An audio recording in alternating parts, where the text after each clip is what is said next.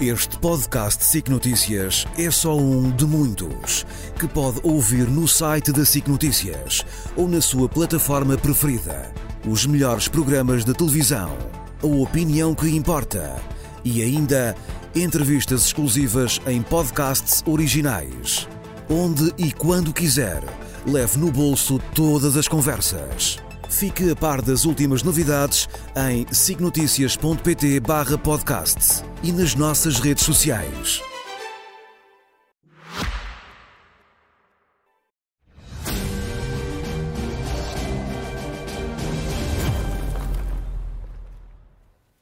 Estamos de regresso com o Leste a Oeste. Nuno, falámos há pouco e passámos em revista o ano 2023.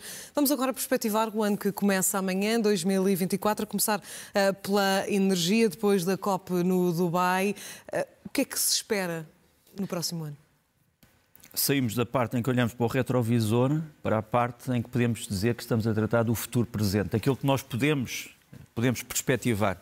Uh, havia uma corrente de pensamento que falava não em futurismo, ou em futurologia, mas em futuríveis, futuros possíveis. Portanto, é disso que nós podemos nós falar, falar, futuros uhum. possíveis.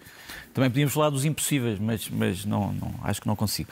Uh, a energia acho que vai ser o grande tema, um dos grandes temas uh, de 2024. Sobretudo porque está em curso um processo que as pessoas às vezes não, não, não conhecem, com perspectivas diversas sobre o que é que são as energias boas. Quer dizer, não é só a questão das energias renováveis, é dentro das energias renováveis quais são aquelas que são verdadeiramente, totalmente verdes, verdes. quais são as possíveis. E dentro das energias um, que não são uh, as energias fósseis tradicionais, são todas possíveis ou não, isso causam problemas, problemas à, à humanidade. E a grande divergência neste momento é em relação ao nuclear nós temos dois movimentos totalmente opostos. Repara, vou mostrar aqui este mapa. A Espanha acaba de decidir que aqueles pontos que aparecem ali com estrelas, que são as sete centrais nucleares uh, espanholas em funcionamento, que vão começar a ser desativadas uh, de modo a acabarem. Eu espero. Eu, eu, eu, devo dizer que eu, não sou, que eu não sou propriamente um grande adepto das centrais nucleares, porque acho que elas são, obviamente, uh, boas porque produzem energia a muito baixos custos, são seguras, mas o problema é que um acidente numa central nuclear corresponde a uma catástrofe. E, e, e, por isso é que eu tenho grandes dúvidas em relação às centrais, embora elas hoje, como eu disse, são cada vez mais, uh, mais, mais seguras. Mas também não nos esqueçamos que o nuclear uh, não é uma energia renovável, no sentido em que vai buscar um bem que se pode consumir. Uh, o bem, enfim, que são as, os materiais, digamos assim, radioativos que estão na base. A Espanha quer acabar realmente com essas, com essas centrais. Há, como tu sabes, duas centrais mesmo junto à, à, à fronteira portuguesa, de Almarraz. A Alemanha já encerrou as centrais, uhum. encerrou todas as centrais nucleares. Portanto, vão ter os dois países que se coligar para tentar encontrar uma nova forma de energia. Mas, por exemplo, outros países como o Japão, o Japão estão a é voltar é ao nuclear uhum. e estão a alargar o seu nuclear. Esta é a central que vamos aqui mostrar de Kashivazaki um, Kakivka. Kakivka. Um, podemos mostrar agora a seguir. É uma central que foi modernizada e alargada. Uh, o Japão teve um compasso de espera desde o enfim, do desastroso sismo que levou ao problema de Fukushima uh, e chegou à conclusão de que, apesar de tudo, para a necessidade energética do Japão é preciso um plano nuclear seguro, digamos assim.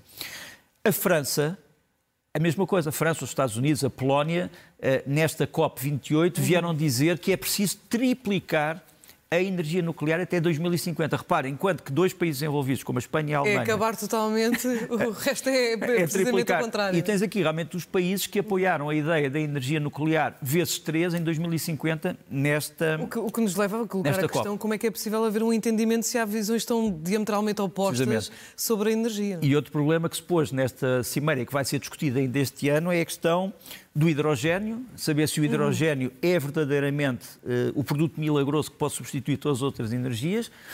A energia de transição através do chamado LNG, portanto, o, o gás natural uh, liquefeito, em que Portugal poderia ter algumas hipóteses de entrar no jogo, assim como também no hidrogênio, e depois saber o que é que vai acontecer aos produtores, economicamente e socialmente, aos grandes produtores de petróleo e de carvão e de gás à medida em que isso for desaparecendo. Portanto, nós vamos ter um 2024 também a discutir uhum. o problema económico de grandes países do Médio Oriente e da Ásia. E, portanto, é isso que eu perspectivo como uma grande discussão deste ano. Vai ser uma grande discussão, sem dúvida. E olhamos agora para a Igreja Católica e o que é que vai acontecer em termos de mudanças em 2024 vai acontecer uh, institucionalmente é que esta Igreja, que representa cerca de mais de 1,3 mil milhões de pessoas em todo o mundo, um, liderada por um Papa, uh, por um sumo pontífice, como tu sabes, tem ideias próprias uh, e diferentes, que alguns católicos acham boas, outras não, uh, mas que tem promovido uma discussão grande sobre o que é que devem ser os rumos desta Igreja. E esta, o fecho dessa discussão será em 2024, em outubro de 2024. Uhum. É o fecho do chamado Sínodo. O Sínodo, no fundo, é uma, uma uma Assembleia Geral, é a 16ª Assembleia Geral dos Bispos da Igreja Católica, que serve um bocadinho como um conselho consultivo uh, do Sumo Pontífice, do Papa. Um, as três palavras que foram aqui escolhidas até 2024 são comunhão, participação e missão, mas a ideia é essencialmente a de uma igreja que esteja próxima das pessoas no bom sentido. Um, saber se isto vai depois ser transformado num documento uh, que seria tão importante como o documento que saiu do, do Concílio Vaticano II, ainda cedo para o dizer, mas outubro será realmente um mês importante para, para a Igreja Católica Portuguesa uh, e também para a Igreja Católica Mundial. E este ano vai ser um ano, este próximo ano, uh, que começa amanhã, um ano marcado por eleições em uh, quase todo o lado. É verdade. É evidente que as mais faladas são as eleições americanas, sem dúvida. Nós temos aqui uma fotografia curiosa que é da escolta do Serviço Secreto americano ao Presidente Biden, numa visita à, à Academia da Força Aérea do Colorado, a escolta, como tu vês, é toda feita por mulheres. Portanto, é uma escolta totalmente feminina do serviço secreto. Uh, mudam-se os tempos, mudam-se as vontades. E realmente a questão é saber se Joe Biden vai conseguir, apesar dos limites da idade e, e da sua força física, obviamente, uh, suster aquilo que é um furacão, que é o Donald Trump. Donald Trump, como sabes, está a varrer praticamente todo o Partido Republicano, quer dizer, não há nenhum candidato que seja próximo do Donald Trump. Com grande imbróglio na justiça norte-americana. E depois tem esse problema, que é um presidente que arrisca-se a quando chegar à Casa Branca, chegar de dentro de uma prisão ou ser eleito dentro de uma prisão e perdoar-se a si próprio dentro da prisão, que é uma coisa que as pessoas talvez não tenham essa ideia, mas não só é possível a um detido ser candidato, como é possível a um detido ser eleito e juris, ainda não há jurisprudência sobre isso, mas talvez seja possível a um detido perdoar-se a si próprio como presidente. Essa é a parte surrealista da, do sistema norte-americano. Do sistema americano. Uh, vamos também ter, obviamente, eleições uh, na Ásia, eleições presidenciais na Formosa, em Taiwan, uh, aquilo que os taiwaneses chamam a República da China, vigiados pela outra China, pela República Popular da China. Nós temos aqui uma, um cartoon uh, muito engraçado em que o uh, Xi Jinping do, do Rivers, em que o, o Xi Jinping aparece a olhar a luta nos Estados Unidos entre o elefante e o burro, a dizer, gosh, eh, isto é mesmo, isto tem tanto interesse esta luta. A China vai estar numa posição de olhar para o que se passa nos Estados Unidos, porque sabem que os Estados Unidos são, ou têm sido até agora, o grande protetor de Taiwan. Por outro lado, há aqui verdadeiras eleições uhum. e há falsas eleições. Há, há, eleições que mudam as coisas e eleições que não mudam as coisas. Grande questão é saber se a eleição na Rússia, que é uma falsa eleição, porque nós Já todos sabemos, o que, é vai acontecer. o que, é que vai acontecer, se uh, Vladimir Putin vai conseguir continuar a hipnotizar alguns inocentes úteis de todo o mundo, dizendo, uh, praticando atos puro de puro nazismo, dizendo estamos a lutar contra o nazismo, praticando atos terroristas dizendo estamos a lutar contra o terrorismo, praticando atos demoníacos dizendo estamos a lutar pelos valores cristãos tradicionais e praticando atos de destruição total, dizendo estamos a lutar uh, a favor das pessoas que querem a paz e a justiça. Será que esta ilusão ainda vai atrair muitas pessoas no mundo, inocentes úteis uh, e companheiros de caminho ou não? Não sabemos. Agora, uh, vai haver outras eleições, nós vamos ter eleições em Portugal, onde vamos ter, no fundo, aparentemente, uh, não havendo uma maioria absoluta, vamos ter que escolher entre vários tipos de Há blocos. Há uma grande incógnita um... em relação à governabilidade? Sim, vamos, temos ter que escolher entre um bloco central, um bloco de centro-esquerda, um bloco de centro-direita ou os chamados blocos laterais, em que o centro se tem que aliar a alguém dos lados. Uh, já tivemos isso em algumas alturas da nossa história, inclusive já tivemos um bloco central, como sabes, entre o PS e o PSD, no tempo de Mota Pinto e de Mário Soares. Uhum. Também podemos dizer que podemos ter eleições no Reino Unido até dezembro. Em princípio, se calhar só serão em janeiro de 2025, mas pode haver eleições Ainda no Reino Unido até, até dezembro, o que também é importante. Depois temos eleições em Moçambique, temos eleições na Tunísia, as de Moçambique impactam diretamente um país que temos as relações com Portugal e que tem um problema de luta contra o terrorismo em Cabo Delgado e que precisa de se tornar um país justo e transparente, eh, que possa aproveitar o talento dos seus filhos. Tunísia, muito importante na estabilidade do Médio Oriente. Eleições no México, muito uhum. importante por causa da questão da imigração em relação aos Estados Unidos. Na Venezuela, nós não sabemos se vai aparecer um outro candidato igual ao Juan Guaidó para desafiar o poder do Sr. Maduro e eleições parlamentares na Índia. Uhum no fundo, a maior uh, democracia pluripartidária do mundo, hoje mais numerosa em população do que a China, mas que também vai ter seja, realmente vai ser eleições. Um ano muito interessante em termos dos xadrez, sem da mudança de xadrez ah, político. E as eleições no Parlamento Europeu, obviamente, que vão tentar, embora o Parlamento Europeu não seja decisivo para, para, para a política europeia, é importante para mostrar quais são as novas tendências políticas e ideológicas uh, na Europa. Vamos ter um Javier Milei uhum. europeu, vamos ter outras coisas, não sabemos. Não sabemos. E vamos olhar para a segurança marítima. Dizes que é o ano, que será o ano de todos os perigos. Porquê? Uh, nós já estamos a ver o que está a passar uh, no Estreito de Bab el-Mandeb, no Mar Vermelho, no Mar Arábico, no Índico naquilo que poderíamos chamar as zonas afetadas, zonas marítimas afetadas pelo conflito em, em Gaza. Uh, e temos uh, um novo tratado que une as, os países, todo o mundo, na investigação, na proteção dos oceanos, o chamado Tratado de Alto Mar, que foi, foi assinado uh, no ano passado e que vai, vai, vai seguir a um período de ratificação este ano. Depois temos ameaças no Golfo da Guiné, no Mar Vermelho, como eu já disse, no Corno da África, no sul da China, nos mares do sul da China. E, e, quanto a isso, Portugal tem um papel muito importante, porque temos uma grande zona marítima a proteger. Uh, a Marinha Portuguesa tem planos ambiciosos, como tu sabes. Uh, por exemplo, um dos seus uh, vetores mais importantes é o submarino. Nós temos aqui uma reportagem sobre o submarino Tridente, numa plataforma muito interessante chamada The Direction. A plataforma da Direction é interessante porquê? Porque é uma plataforma para os chamados apaixonados técnicos da Marinha. E eles realmente consideram o Tridente um dos grandes prodígios da tecnologia naval. Por várias razões, por aquilo que pode fazer do ponto de vista militar, mas também nas tarefas de segurança e nas tarefas de investigação científica. Uh, e o Tridente vai ser realmente uma das, uh, uma das armas de Portugal neste patrulhamento. Agora, a Marinha Portuguesa tem a consciência plena de que tem muito menos meios do que aquilo que lhe é eh, cometido como missões e como espaço de proteção. Este é um vídeo que eu fui descobrir muito interessante da Marinha, que se chama Distrito 19. Vamos só ouvir um bocadinho. Mar do que terra. Temos uma alma feita de sal e de espuma, de valentia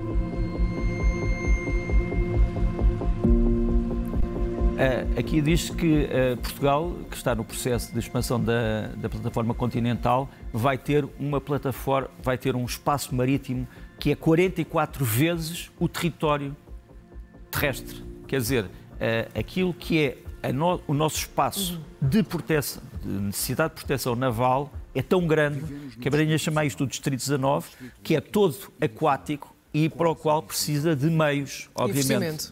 De meios de investimento. Eh, e este investimento tem a ver também com a vida dos portugueses. Quer dizer, não é uma coisa, ah, isto passa-se no mar, são os peixes. Não, tem a ver com a vida dos portugueses em todos os sentidos e também a proteção da Europa. E é preciso não nos esquecermos que nós somos esse promontório que uh, não, pode, não pode deixar de, de se esquecer daquilo, do sítio onde vive. Porque uh, sabes que a geografia, as ideologias passam, mas a geografia é muito teimosa. Sem dúvida nenhuma, e não engana, não é? Não, não. não podemos dar a volta não. à geografia. E Portugal vai continuar precisamente também em missões de paz, uh, uh, algumas delicadas durante o ano 2024. Uh, eh, vamos ver, vamos ver, vamos ver se Portugal, com o, o, novo sistema político que vai ser gerado em março, vai continuar a querer missões de paz e, sobretudo, estas missões de paz. Como sabes, Portugal está numa missão de paz extremamente arriscada na República Centro-Africana, onde já está há muitos anos e com muitos homens. Eh, aqui é essencialmente, falámos da Marinha, mas aqui é essencialmente o exército português que tem estado na frente de combate, com os comandos e com os paraquedistas, e também a Força Aérea, com os chamados controladores aerotáticos, que são dos mais competentes tecnicamente da Europa, se não do mundo. E, e eu trouxe aqui um vídeo muito interessante que é a opinião de um veterano das Forças Armadas Americanas, um jovem veterano que, combatente, eh, que vem de uma das forças especiais, uma das tropas especiais americanas, a comentar a ação dos portugueses na República Centro-Africana. Vamos só ouvir um bocadinho. Taking intelligence from a site is, is what the term. Uh, ele fala, ele no fundo neste vídeo vai falando da competência técnica dos portugueses, diz que eles com os meios que têm, que já são meios bastante desenvolvidos, conseguem uh, coisas que outros exércitos do mundo não têm conseguido. Depois também fala muito na experiência de combate que estes homens parecem mostrar, hum, na sua ligação entre a parte de combate e a recolha de informações, e depois um grande elogio, por exemplo, para os sistemas que estão dentro das nossas viaturas quer as eh, que aparecem aqui, viaturas ligeiras, quer as Pandur, que são sistemas que permitem identificar um atirador a várias centenas de, metros de distância e, portanto, salvaguardando a tripulação, mas sabendo exatamente onde é que vem a ameaça. Eh, é um vídeo muito interessante eh, que eu recomendo porque mostra que isto não é um português a elogiar os portugueses, quer dizer, trata-se de uma pessoa que esteve em combate no Afeganistão, que esteve em combate noutros sítios do mundo em que ele não pode falar, dizendo que realmente estamos extremamente bem preparados. Bem, Agora, a grande questão é de saber se vamos continuar, se, se vamos continuar ou não. Vamos, eh, vai continuar também o foco muito centrado no Médio Oriente pelas razões que já falámos, mas também eh, no que respeita ao mundo islâmico no, no seu todo e à, e, à, e à, disputa precisamente pela, pela liderança do, do, mundo islâmico. O que é que podemos esperar em, em 2024? Eu acho que eh, vamos ter essencialmente uma disputa em 24 entre quatro grandes potências islâmicas: a Turquia, que fica fora do Médio Oriente e que está ao pé da Europa uhum. e que é, de certa forma, europeia, o Egito, que é uma potência determinante para o controle das rotas marítimas, a Arábia Saudita, eh, que detém ainda o grande trono do petróleo e do desenvolvimento económico e dos fundos, e o Irão, que tem ambições de se transformar não só numa potência regional, mas numa potência, eu diria, quase global. Portanto, são esses quatro países. Nós vamos ter aqui um, um vídeo interessante sobre os vários líderes dos vários países islâmicos do mundo. Há mais líderes e há mais países islâmicos que nós possamos imaginar. Mas a grande questão nesta, nesta disputa pela liderança entre estes quatro grandes uh, símbolos, digamos assim, Turquia, Egito, Arábia Saudita e Irão, é de saber se a liderança vai arrastar ou não aliados de fora. Uh, e que, quais é que poderiam ser os aliados de fora? Eu só vejo quatro, sinceramente.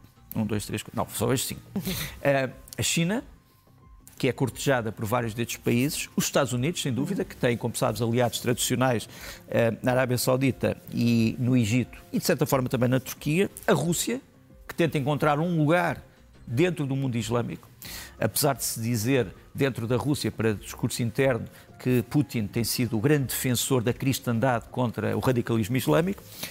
A União Europeia, a União Europeia quer criar mais laços com os países islâmicos e depois um outro país que, não sendo islâmico, é uma grande potência, que é a Índia. Nós não sabemos ainda qual é a política da Índia em relação ao Islão, mas parece-me extremamente importante também para a disputa entre estes eh, grandes poderes. 2023 já foi um ano de grandes avanços no que respeita à inteligência artificial. 2024 será certamente um ano de passos de gigante nesta, nesta área. Sim, olha, para já vamos saber o que é que se passará dentro desta casa em 2024. Eu vou mostrar a casa. Não é The House of the Rising Sun, mas é, uma, é a sede da OpenAI em São Francisco. Uh, é aqui que se gerem grandes projetos de uh, novas etapas para a inteligência artificial. Uh, eu penso que os, as quatro grandes áreas em que a inteligência artificial se vai desenvolver com cautela, porque os Estados vão ficar atentos, é a segurança, incluindo o, aspecto militar, o transporte. Imagina o que é começar a ter grandes meios de transporte totalmente controlados por inteligência artificial, as, a, a, chamada tecnologia financeira, portanto, uhum. incluindo os pagamentos, depois a supervisão industrial, o controle estratégico de partes da economia e a execução. Agora, a grande questão é, o controle estratégico de grandes partes da economia é feito primeiro por homens e depois por máquinas, pensamos uhum. nós. Mas esses homens vão ter que se basear em dados que vêm das máquinas. E, portanto, nesse aspecto, nós podemos ter uma nova arquitetura de decisão que está a ser planeada e que requer, um, e que requer obviamente, alguma e ainda, cautela. E ainda vai dar muito trabalho em termos de regulamentação e afins. E depois, dentro desta casa, houve este ano um, uma grande luta pelo poder. Uhum. Portanto, quer dizer, isto não é só uma questão metafísica, é também uma questão, obviamente, um, de ambição, não dizer, de fundos, de dinheiro também. Uhum, dinheiro, sempre, gira sempre Sem tudo dúvida, à volta do dinheiro. Eh, desde sempre houve profecias que indicavam o fim do mundo. 2024 não é exceção. Algumas uh, que apontavam para catástrofes para, para o próximo ano. Uhum. O que é que podemos esperar? O fim do mundo, tragédias. Olha, eu, eu, eu, eu, estava, falo sempre nesta frase do Mark Twain, o grande escritor americano, que diz: Quando chegar o fim do mundo, eu quero estar em Cincinnati, porque lá chega tudo com vários anos de atraso. Pronto. E, e, e, portanto, quanto ao fim do mundo, não sei. O que sei é que muitas das coisas que se vão passar vão ser decisivas para a sobrevivência eu não diria da espécie humana, mas de determinados Estados e de nações. Este livro vai ser, foi lançado agora, uh, chama-se Showman, uh, é do Simon Schuster, que é o correspondente da Time in Kiev. The Showman é um livro sobre o Zelensky, é o primeiro livro uhum. em que se tenta mostrar o que é que a elite ucraniana pensa sobre a guerra, portanto, quer os militares, quer os, os, civis, e realmente está tudo em aberto na Ucrânia. E o facto de estar tudo em aberto quer dizer que pode haver uma catástrofe ou pode haver a salvação. Portanto, uhum. vê, vê bem em que vale de lágrimas é que estamos a discutir. Depois, nós vamos ter algumas interrogações que têm que ser resolvidas rapidamente. A questão, por exemplo, da entrada da Suécia na NATO, na Organização do Tratado do Atlântico Norte. Eh, vamos ver aqui uma imagem de um bombardeiro, o B-52 americano, eh, escoltado por aviões suecos, pelos Gripen. Eh, isto, obviamente, vai ter uma outra dimensão quando a Suécia entrar. A Suécia está dependente, no fundo, da boa vontade, entre aspas, turca e húngara. Uh, e isto vai ter que se decidir em 2024. Há muitas pessoas que dizem que isto vai transformar as relações internacionais. Não parece, porque a Suécia já está materialmente integrada na NATO. Ainda não está formalmente, Sim. mas já está materialmente integrada. Por fim, esta imagem muitos conhecerão. É a imagem de Gondolin, uh, do Senhor dos Anéis, uma das grandes batalhas uh, épicas. eu não prevejo nenhuma batalha deste tipo com choque de civilizações. Uh, agora, há uma outra coisa que eu te posso dizer, é que temos de estar todos muito, muito eh, cautelosos em relação a dois elementos. O elemento da segurança, mas o elemento também da defesa das uh, liberdades individuais.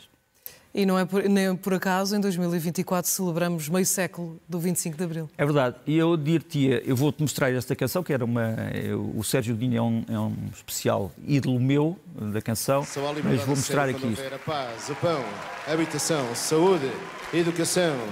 Ora bem, os temas que, estão hoje, que estão 50 hoje em anos debate. Depois, 50 anos depois, estes temas estão irresolvidos.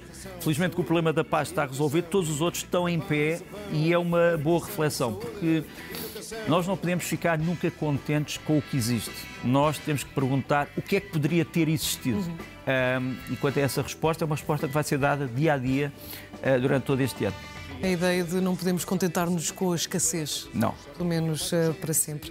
Livros, Nuno. Eu não sei se vou conseguir fazer tudo até ao fim, mas, mas acho que vamos tentar. Olha, livros, quatro livros todos sobre o Oriente. Arte da Guerra do Sun Tzu voltou a ser editado, é um dos grandes clássicos, um, ehm, digamos assim, pré-cristãos do pensamento estratégico. Uh, este livro, mais uma vez, precisa de uma edição que tenha a contextualização do Sun Tzu, baseado também dos novos escritos chineses sobre a guerra. Isso não tem acontecido, portanto, eu propunha uma nova edição em que realmente se pudesse pensar no pensamento estratégico chinês hoje, baseado no Sun Tzu. Depois, um segundo livro uh, do Ramon Pardo, A Breve História da Coreia do Sul, uh, extremamente interessante. E depois, a história da Coreia do Sul uh, por uma pessoa, uma grande escritora, Anne Kang, não vai fazer a história da Coreia do Sul, mas ela é sul-coreana e lança agora Lições de Grego, que é um livro para mim fascinante. Por fim, trago aqui é o Política Externa do Japão, que nem sempre é conhecida, é o Diplomatic Blue Book 2023. Eh, as pessoas que quiserem eh, podem eh, ir àquele. Temos aí uma. Aqui está. Temos, não sei se podemos ampliar só para vermos o, o endereço, o endereço para onde se pode pedir este livro. No fundo, é o Ministério dos Estrangeiros japonês. Interessa. portanto, www.mofa.go.japão uh, JP, Uh, e, portanto, podem chegar lá. E estes são os livros. E os filmes? Os Qual filmes, é dois filmes. Olha, um também japonês, do Takashi Yamaka, Yamazaki, que é um grande realizador. Godzilla Minus One, a história do monstro Godzilla feita pelos japoneses e transportada para a Segunda Guerra Mundial, em que aqui consegues perceber muito sobre aquilo que é a origem do mito. Porquê que os japoneses têm tanta fixação em ser monstruosos? Porque provavelmente são um país que vive sempre à beira de grandes catástrofes. E as catástrofes às vezes são materializadas sob a forma de monstros. O filme está muito bem feito, é um filme muito bonito, é um filme historicamente também muito interessante e que renova este mito em novas dimensões. E depois ia trazer o último filme do William Friedkin, que infelizmente morreu em 2023 o William Friedkin é o homem que nos trouxe o Exorcista e, enfim, uma série de outros filmes. Chama-se O Tribunal Marcial dos Revoltados do Kane. Portanto, é uma continuação, digamos assim, de um grande clássico que é o Motim no Kane. E é um grande filme judicial sobre a rebelião, ou talvez não, dentro de um navio uh, militar americano. E vamos para as tuas uh, sugestões para este início de ano. Olha, para já um musical, o Anastasia, que tem a vantagem, uh, que é, é feito por uma empresa, por uma entidade chamada Contracanto, e é encenado pelo António Leal, e que tem a curiosidade de ser feito no Distrito de Viseu, vai no dia 18 para o Centro Cultural de Tábua e no dia 13 Uh, perdão, não é dia 18, dias 7 e 8. Uhum. 7 e 8. Não se enganem com a, com a minha estupidez. 7 e 8, Centro Cultural de Tábua e depois no Convento de São Francisco de Coimbra, no dia 13. Pronto. Uhum. Uh, Anastasia, não sei se podemos só ouvir só um bocadinho. Não sei se estou a abusar do tempo. Não, não, estamos à vontade. Estamos. Anastasia, como sabes, é a história da, enfim, é uma história da, ligada com a Revolução Russa e aquilo que aconteceu à família Romanov, mas não vou adiantar mais. Depois, queria trazer, este sim, um CD de um duo português, piano e voz, eh, ou voz e piano, Rita Maria e o Filipe Raposo, The Art of Song Volume 2. No fundo, é uma atualização para uh, piano e voz de vários temas tradicionais, sacros e profanos de vários países do mundo, incluindo Portugal. Vamos ver um bocadinho. Este é trás dos montes.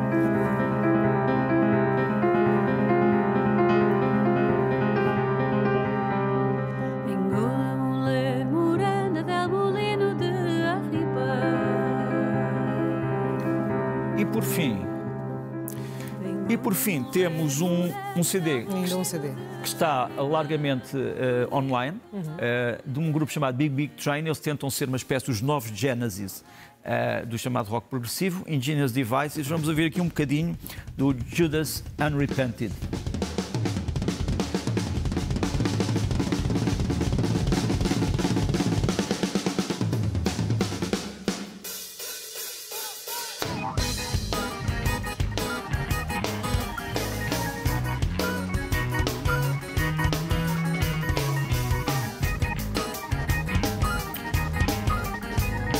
História do Judas Arnepende é muito engraçada porque é a história de um falsificador de arte se transformou ele próprio num artista e que nunca se arrependeu até ao fim. Uh, mas o melhor é ouvirem. Uma boa sugestão para iniciar o ano 2024. Nuno, resta-me agradecer-te por também ao longo de 2023 nos trazeres aqui todas as semanas o leste-oeste e desejar-te um excelente 2024. E, eu, e, contamos contigo aqui sempre ao claro, fim de semana. E eu agradecer-te a ti e a todas as pessoas que fazem este programa, nos rodeiam também aqui e um grande ano para todos os nossos espectadores. Obrigada, Nuno. Um bom ano. Também.